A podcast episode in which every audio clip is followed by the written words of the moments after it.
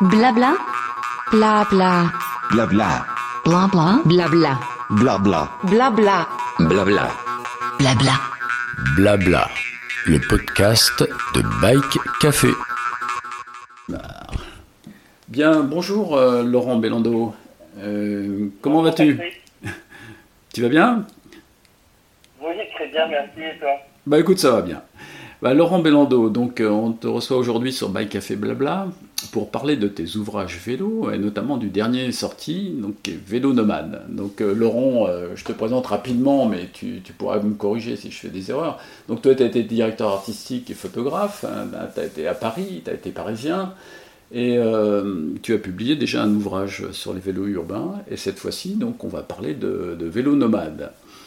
Donc, qu'est-ce qui t'a attiré dans le, dans le vélo? Parce que je pense que tu n'as pas fait tout le temps du vélo. Tu, tu, tu es, tu es venu au vélo comment? Parle-nous un petit peu de ta, ta, ta vocation euh, Ah oui. de cycliste. Alors non, j'ai pas du tout un, un parcours euh, de, de grand cycliste ou de passionné de cyclisme dès, la plus, dès le plus jeune âge. Je- moi, je m'y suis mis vraiment, mais alors hyper tard. Et euh, mon premier vélo, enfin, je parle pas de, de- des vélos que j'ai eus quand, quand j'étais ado, évidemment, mais mon premier vélo, ça a été un Vélix, si tu veux. Quand, je- suis arrivé à Paris, euh, un petit peu comme tous les Parisiens, euh, j'étais lassé de prendre le métro. J'avais envie euh, de, rester un peu à l'air libre, enfin, d'attraper un petit peu d'air libre. Et donc j'étais à vélo, sauf que Vélib, sauf que le problème c'est que j'habitais Montmartre à cette époque-là et qu'il n'y avait jamais de vélo, il n'y avait jamais de Vélib dans les stations Vélib. Du coup, bah, il fallait que je me lève plus tôt et, malgré ça, bah, j'avais pas de vélo et du coup, bah, j'ai tout simplement, hein, j'ai pris les, petites annonces, je suis allé chercher un vélo, j'ai enfin, pris un vélo qui me plaisait esthétiquement, hein, tu vois, le critère de recherche ça a été ça. Donc j'ai eu la chance de euh, la chance de tomber sur un vélo de route, un vieux motobécane, mais qui roulait vraiment super bien, avec lequel depuis j'ai fait le Ventoux, tu vois, c'est pour te dire, euh, c'est quand même un vélo de 11 kilos. Mais euh, et, en fait voilà, et c'est comme ça que m'est pris cette passion de vélo pour le vélo et et petit à petit, à chaque fois que je rentrais du, boulot, bah, mon, parcours se rallongeait euh, systématiquement. J'explorais euh, Paris, euh, je découvrais des choses que j'avais encore jamais vues. Et ça, ça c'était grâce au vélo et ça a été pour moi une vraie révélation parce qu'en fait, ado, moi, c'était plutôt les sports de glisse qui m'attiraient. Je faisais du snowboard, du skateboard. Quand je pouvais aller à l'océan, je faisais du surf. Mais pour moi, le vélo, c'était pas du tout fun. Et, et en fait, ce premier vélo-là, j'ai retrouvé ces sensations de glisse que j'aimais tant dans les sports de glisse. Parce qu'en fait, pour moi, le vélo, c'est un sport de glisse. Comme dit Mathieu Chollet, tu as l'impression de voler sur un vélo. Hein, c'est un peu en lévitation. Et, euh, et voilà comment moi, je me suis mis au vélo. D'accord, donc euh, donc c'était normal que tu commences par faire un, un bouquin sur les sur les vélos urbains, qui est qui est paru à quelle époque? Ah ouais, ouais. C'était euh, c'était en en 2015, ah, c'est ça ton 2015. 2015, ouais, c'est ça. Et donc euh, bah là du coup bah tu es passé de- on- on- sur Bike Café, on parle souvent de de porosité des genres hein. et donc effectivement de Ouais. passer de de l'urbain à des vélos qui vont un petit de plus en plus loin euh, et qui sortent de la ville, t'en, t'en es arrivé finalement euh, à ces fameux vélos nomades dont tu nous livres cette année une, une parfaite, un parfait mode d'emploi, parce que donc c'est un, ouvrage très très Merci, pratique. En tout cas, la démarche, c'est pour ça que le titre est proche du premier livre. C'est que la, la démarche, c'est vraiment la même. Si tu veux, sur Vélo Urbain, euh, je, voulais, euh, je voulais mettre le plus de monde possible sur un vélo. Euh, et donc, euh, bah, je l'ai pris par le biais qui était le mien, c'est-à-dire le vélo comme déplacement. Et, euh, et là, en fait, grâce à Vélo Urbain, moi j'ai découvert le voyage à vélo, j'ai découvert le gravel, j'ai découvert le bikepacking, tout ça. Et bah, je me suis dit, bah, tiens, je vais essayer de mettre le plus de monde possible euh, sur les chemins pour aller voyager à vélo. Et donc j'ai trouvé que, euh, alors autant sur Vélo Urbain, un, portfolio de vélo, je trouvais que c'était tout à fait adapté. Là, on avait besoin d'un peu plus de connaissances parce qu'effectivement, c'est pas si simple de savoir ce qu'on met dans les sacoches, de savoir comment euh, préparer son itinéraire, euh, bah, le choix du vélo évidemment, mais il n'y a vraiment pas que ça, comment on fait son bivouac. euh, et, et en fait, un guide, c'est un petit peu imposé, donc c'est vrai que c'est le, le gros du livre, c'est un guide, même si j'ai gardé ce petit clin d'œil à vélo urbain, puisqu'à la fin, je, présente euh, 10, enfin 11, 11 itinéraires précisément.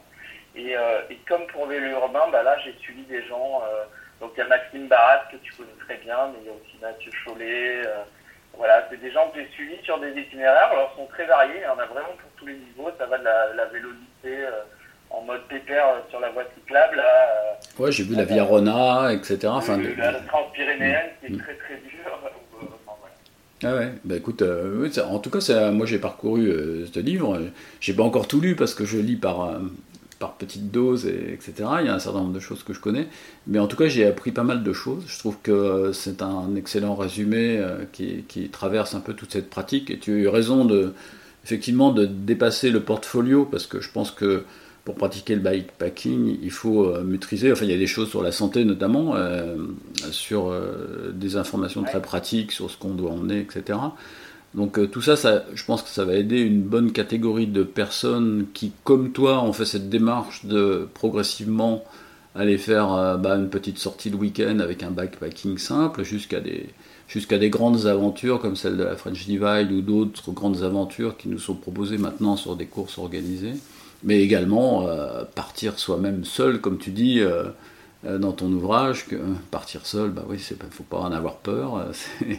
on est quand même dans un pays civilisé, on arrive quand même à trouver des âmes qui vivent pas très loin. Donc l'aventure, comme tu dis, est au bout du chemin aussi. Ça peut être une aventure simple comme une aventure complexe. Donc, C'était le parti pris hein, de, ce livre. Comme tu as pu remarquer, il n'y a pas de grand voyage à travers le monde, même si l'idée, évidemment, on est passé par la tête. Hein, de, parler de grands itinéraires, etc. en fait, c'est un livre que j'ai voulu euh, accessible au maximum et c'est vrai que tous ces itinéraires et tous ces conseils, alors ils peuvent s'appliquer à un tour du monde, il hein, n'y a pas de souci, mais euh, ils sont quand même vraiment orientés euh, autour de la France. il, y a des, il petites escapades à l'étranger, évidemment, il y a les Barbinas, il y a, le Turanis, mais mais on, reste très local parce qu'au final, comme tu viens de le dire, et c'est un petit peu moi ce que j'ai retenu de, ce travail sur ce livre, c'est que le, meilleur moyen d'aborder le, voyage à vélo, euh, c'est de, même quand on est expérimenté, hein, c'est de, prendre le chemin qu'on a l'habitude de faire à vélo, euh, sa petite boucle, sa petite boucle qu'on a l'habitude de faire régulièrement le week-end ou quoi. Bah, aller, aller au-delà de celle-là. C'est-à-dire qu'une fois qu'on est arrivé à l'endroit où on a, on a tendance à faire demi-tour, bah, c'est à ce moment-là qu'on on, prend, euh, on prend le large et on dit bon ben voilà, on va, on va rallonger un peu, puis on va pied ou on va trouver une auberge euh, euh une fois qu'à la tombée de la nuit. Et, c'est, moi je trouve que c'est, une bonne façon d'aborder le, voyage à vélo, puis, puis petit à petit rallonger, rallonger toujours le nombre de jours sur lesquels on part et les distances.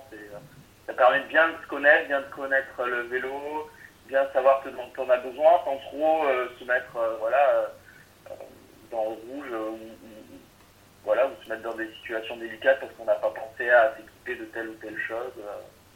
Écoute, je pense. Vraiment, il y a, cette approche très locale dans, dans ce livre. Je pense que c'est une, une, très bonne idée en ce moment, cette sortie de, de, confinement où les gens ont besoin de, de, de retour, de découverte de la nature. Ça je pense que ça tombe très bien aussi à une époque où, euh, parce que cet avènement du gravel, du bikepacking, etc., enfin, on peut, on peut le dire, enfin, je sais pas, tu, je pense que tu confirmeras que c'est vraiment sociologique, c'est une envie qu'ont les gens de sortir un peu de leur univers urbain où ils sont euh, sur les routes un petit peu tassés par les automobilistes et qu'aujourd'hui le cyclisme sur route euh, bah, engendre du, danger, même des fois de, la peur, euh, et que le cyclotourisme qu'on pratiquait autrefois, aujourd'hui, est quand même un petit peu plus dangereux. Euh, on en est réduit à fermer, les, à l'école, ce qui est une très bonne initiative pour que les cyclistes puissent monter l'hiver les cols alpins, parce que bah, y, a cette cohabitation qui, qui devient difficile. Et puis, c'est, je pense que c'est aussi une excellente façon de redécouvrir la France et de la découvrir par ses coulisses, parce qu'il y a d'énormes chemins qui avaient, du, qui avaient un sens historique, d'anciennes voies ferrées, etc., qui, qui sont en train d'aujourd'hui de nous proposer, et d'une redécouverte de notre France qu'on a quelque part un petit peu abandonnée par l'excès de l'usage de l'automobile. Oui, hein, quand on pensait voyage, vacances, on pensait de suite à des destinations exotiques, euh, souvent. Et, euh, là, en fait, euh, mais ça c'est vraiment un, apprentissage que nous apporte le vélo lui-même en fait. Parce que moi, mon tout premier voyage à vélo, euh, ça a été une révélation incroyable. C'est que, en fait, dès lors que tu comprends que c'est le trajet qui va faire partie du voyage, c'est le trajet qui va faire que ton voyage va être mémorable et beau, euh, en fait, ça change complètement la perspective. C'est sûr que partir euh, d'un saut euh, de géant comme ça dans une destination, rester sur place à un petit peu végéter, entre guillemets, j'exagère hein, évidemment, mais- Non, non, mais je comprends. et, et, avoir en face de ça la perspective plutôt de, de traverser des, des régions entières et de, et de découvrir au fil des kilomètres des, des paysages et, des choses complètement insolites.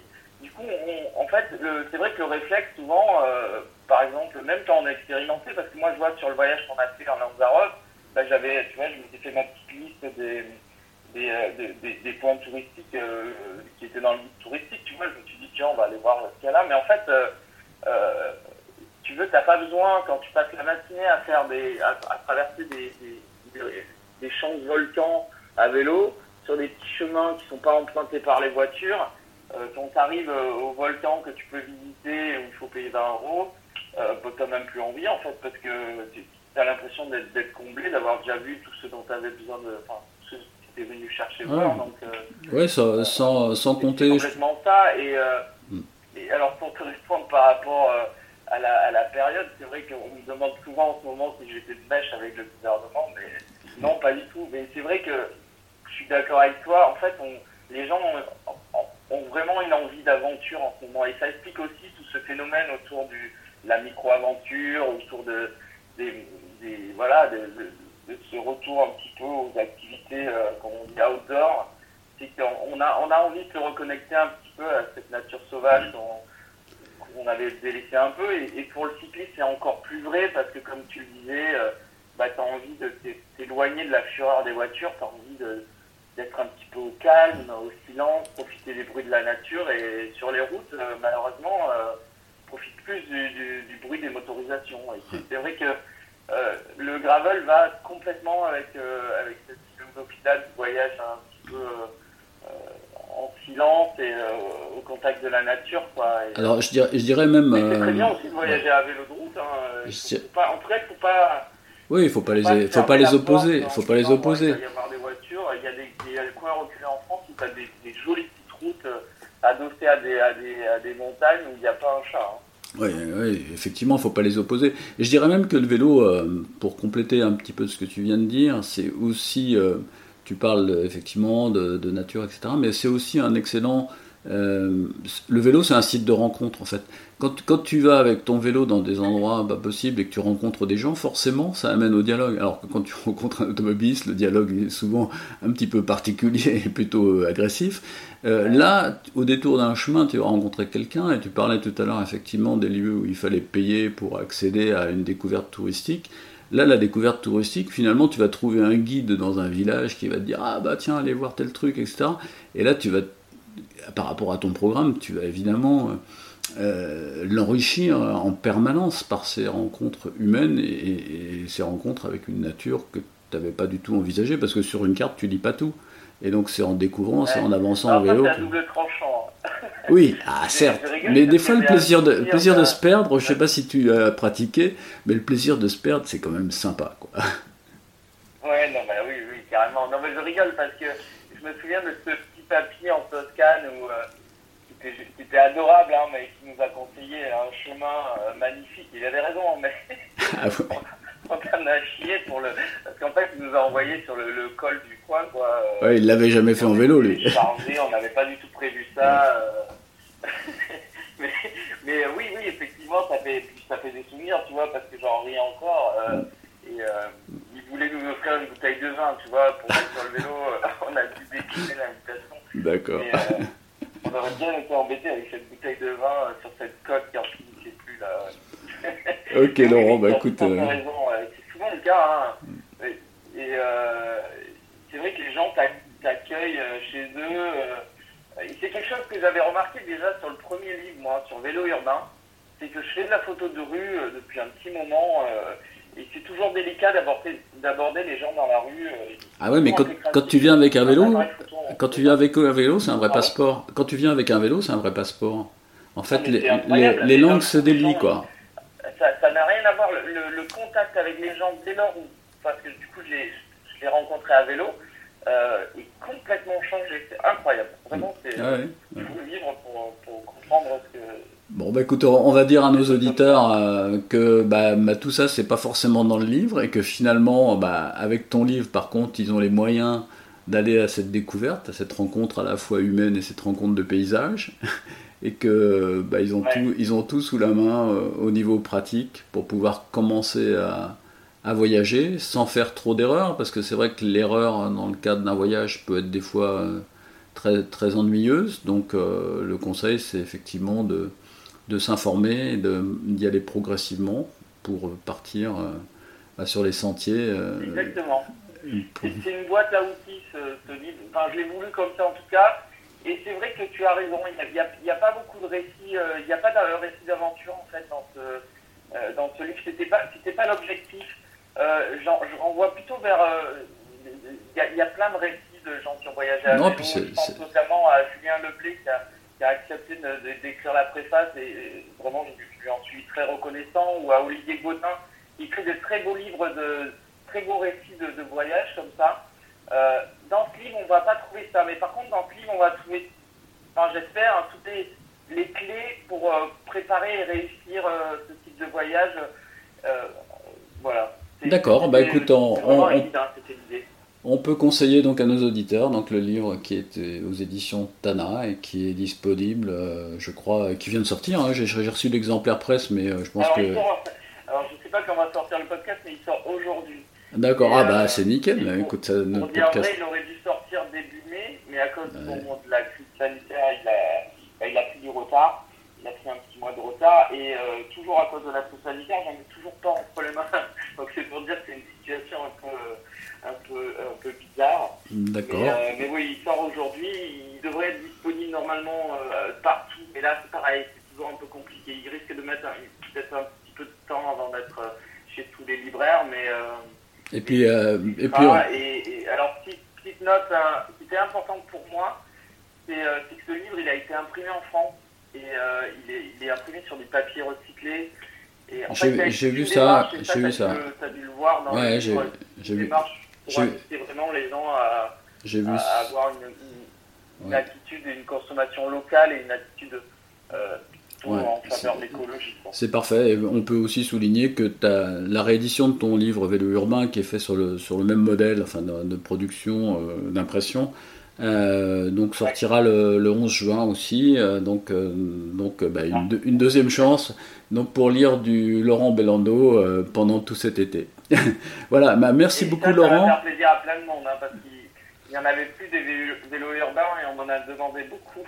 Donc du coup, euh, on, on réédite. Ça, ça sera le même, hein, il n'y a pas beaucoup de modifications à l'intérieur. Ouais, ouais, j'ai vu, ça- j'ai vu ça. Et du coup, j'ai les deux exemplaires. Donc, euh, tu vois, ma bibliothèque commence à se remplir de Laurent Bellando. Euh, oh, bah non, bah, là, tu du coup, euh, non, j'ai pas l'édition anglaise. Bah, du coup, je te pose la question parce que j'avais pas prévu de te la poser, mais je la pose tout de suite. Alors, c'est quoi le troisième, le troisième tome après les urbains et les, et les nomades? Est-ce que tu as Euh, déjà une petite idée? déjà quelque chose en- Ah, d'accord. Bon.